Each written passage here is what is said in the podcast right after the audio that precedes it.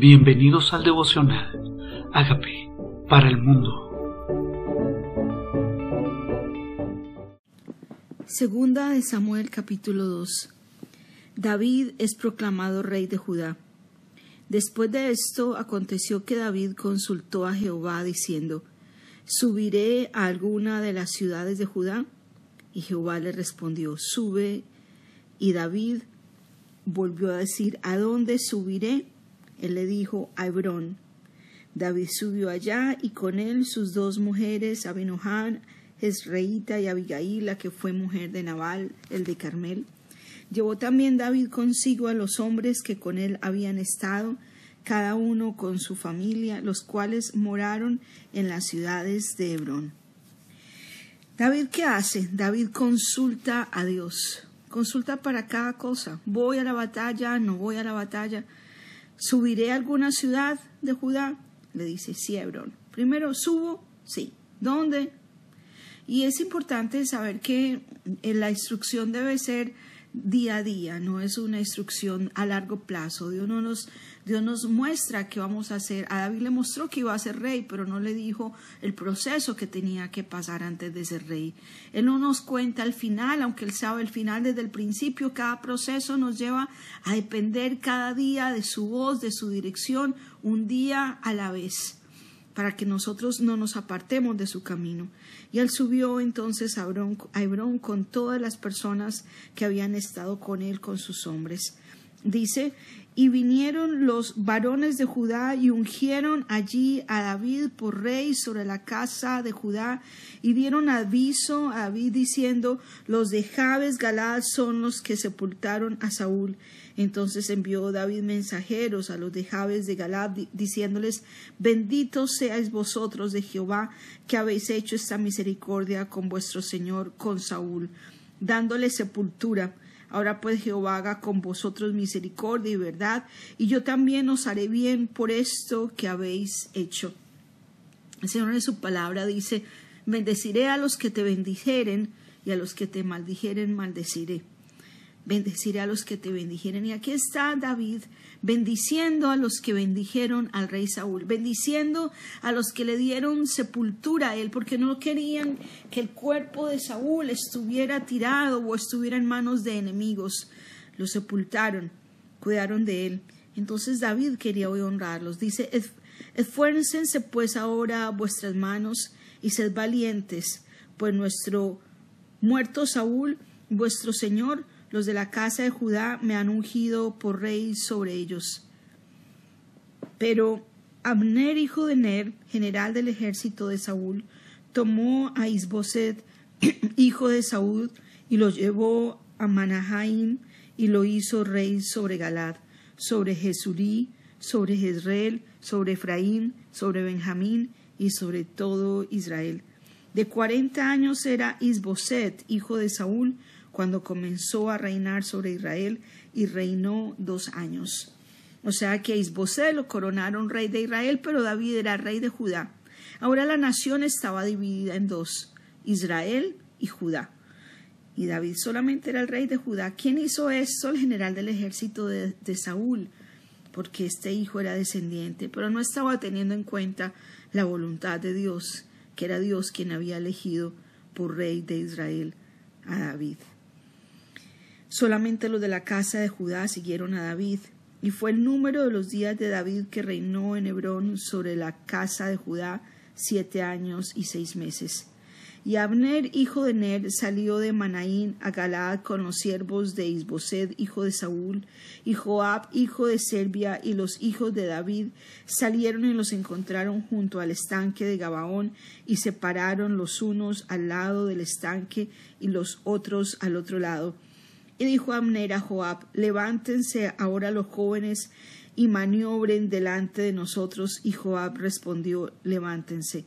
Entonces se levantaron y pasaron en número igual doce de Benjamín por parte de Isbosed, hijo de Saúl, y doce de los siervos de David, y cada uno echó mano de la cabeza de su adversario y metió su espada en el costado de su adversario, y cayeron a una, por lo que fue llamado aquel lugar Helcalzaurim, Esto es campo de filos, espada de los adversarios o dos bandos, cuando el cual está en Gabaón. La batalla fue muy reñida aquel día y Abner y los hombres de Israel fueron vencidos por los siervos de David. Qué triste esto. La rebelión, la rebelión ahora está dividida esta casa. Ahora Israel y Judá son adversarios cuando pertenecían a la misma familia. Cuando pertenecían a la misma familia de Dios, ahora son adversarios y se matan unos a otros ganando David ganando David y sus hombres. Entonces estaban allí los tres hijos de Serbia, Joab, Abisai y Asael. Este Asael era ligero de pies como una gacela de campo. Y siguió Asael tras de Abner sin apartarse ni a derecha ni a izquierda, y murió. Y miró atrás a Abner y dijo, ¿No eres tú Asael? Él respondió, sí. Entonces Abner le dijo, apártate a la derecha o a la izquierda y echa mano de alguno de los hombres y toma para ti sus despojos. Pero Asael no quiso apartarse de en pos de él, y Abner volvió a decir a Asael, apártate de en pos de mí, porque he de herirte hasta derribarte. ¿Cómo le levantaría yo entonces mi mano, mi rostro delante de Joab, tu hermano? Y no queriendo él irse, lo hirió Abner con el regatón de la lanza y con la quinta costilla, y salió la lanza por la espalda y cayó allí, y murió aquel mismo sitio. Y todos los que veían por aquel, venían por aquel lugar donde Asael había caído, estaba muerto, se detenían. Mas Joab y Abisaí siguieron a Abner, y se puso el sol cuando llegaron al collado de Ama, que está delante de Gía, junto al camino del desierto de Gabaón. Y se juntaron los hijos de Benjamín en pos de Abner, formando un solo ejército. Se hicieron alto en la cumbre del collado, y Abner dio voces a Joab diciendo ¿Consumirá la espada perpetuamente? ¿No sabes tú que al final será amargura? ¿Hasta cuándo no dirás al pueblo que se vuelva de perseguir a sus hermanos? Y Joab respondió Vive Dios, que si no hubieses hablado al pueblo, hubiera dejado de seguir a sus hermanos desde esta mañana. Entonces Joab tocó el cuerno y todo el pueblo se detuvo y no persiguió más a los de Israel ni peleó más. Judá estaba persiguiendo a Israel. Como habían vencido a los primeros, siguieron persiguiendo a los que huyeron. Estaban matando a sus propios hermanos. Estaban matándose unos a otros. La Biblia dice una casa dividida contra sí misma no prospera. No prospera. Este no es el plan original de Dios la división entre Israel y Judá. Y Abner y los suyos caminaron por el Arabá toda aquella noche, y pasando el Jordán, cruzaron por todo Bitrón y llegaron a Marajaín.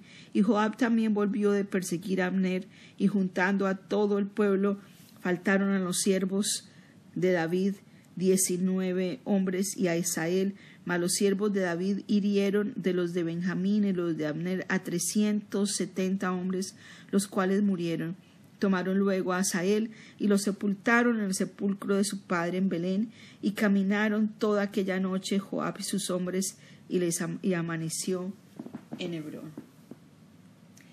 Ungieron a David por rey, pero no todo el pueblo.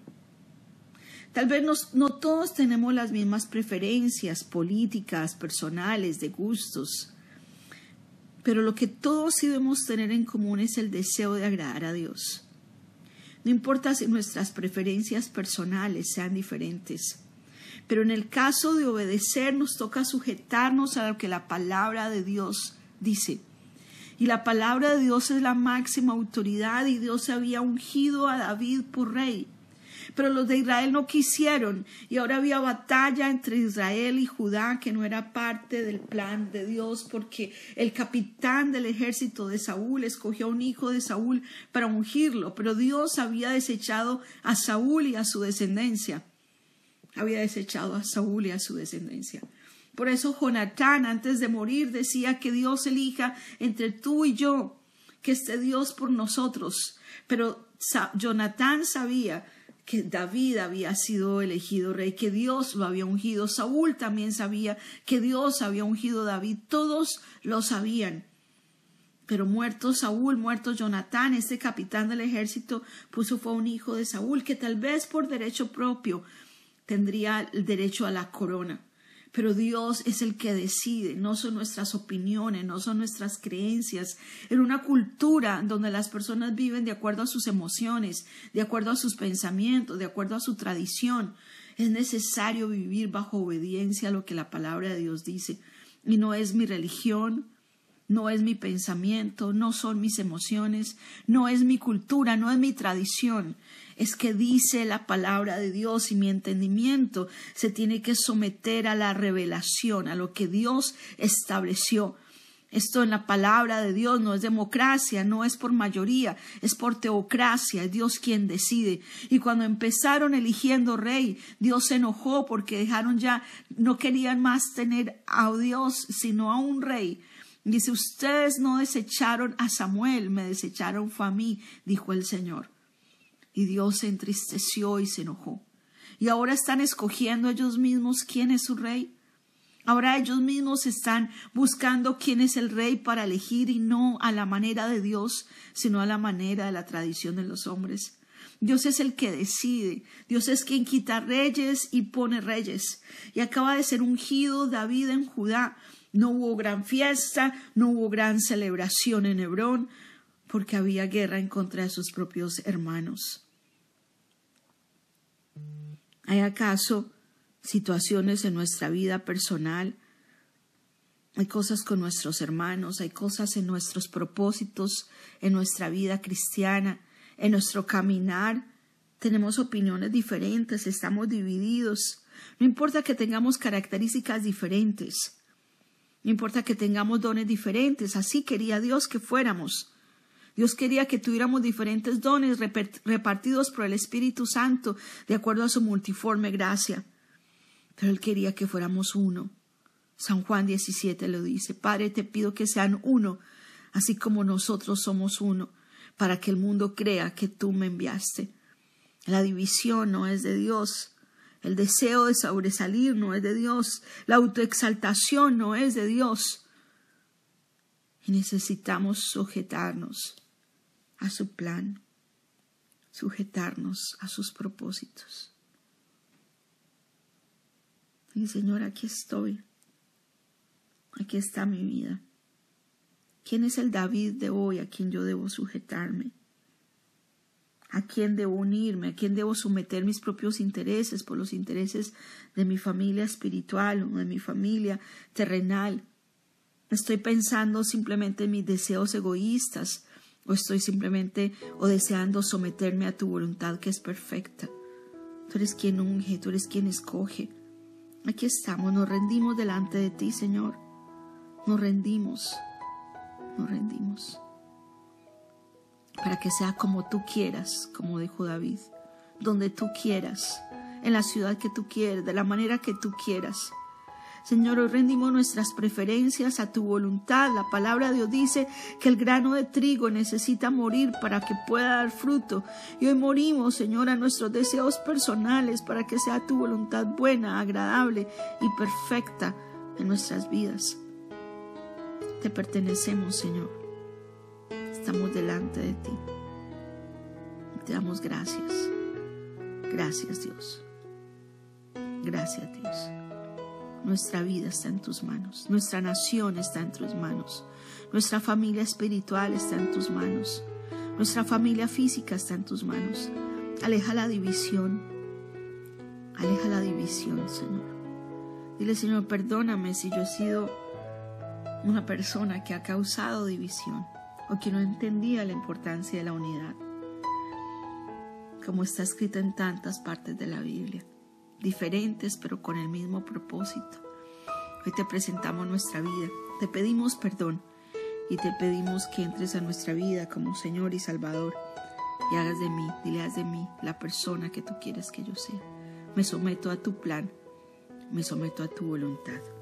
En el nombre de Jesús. Amén.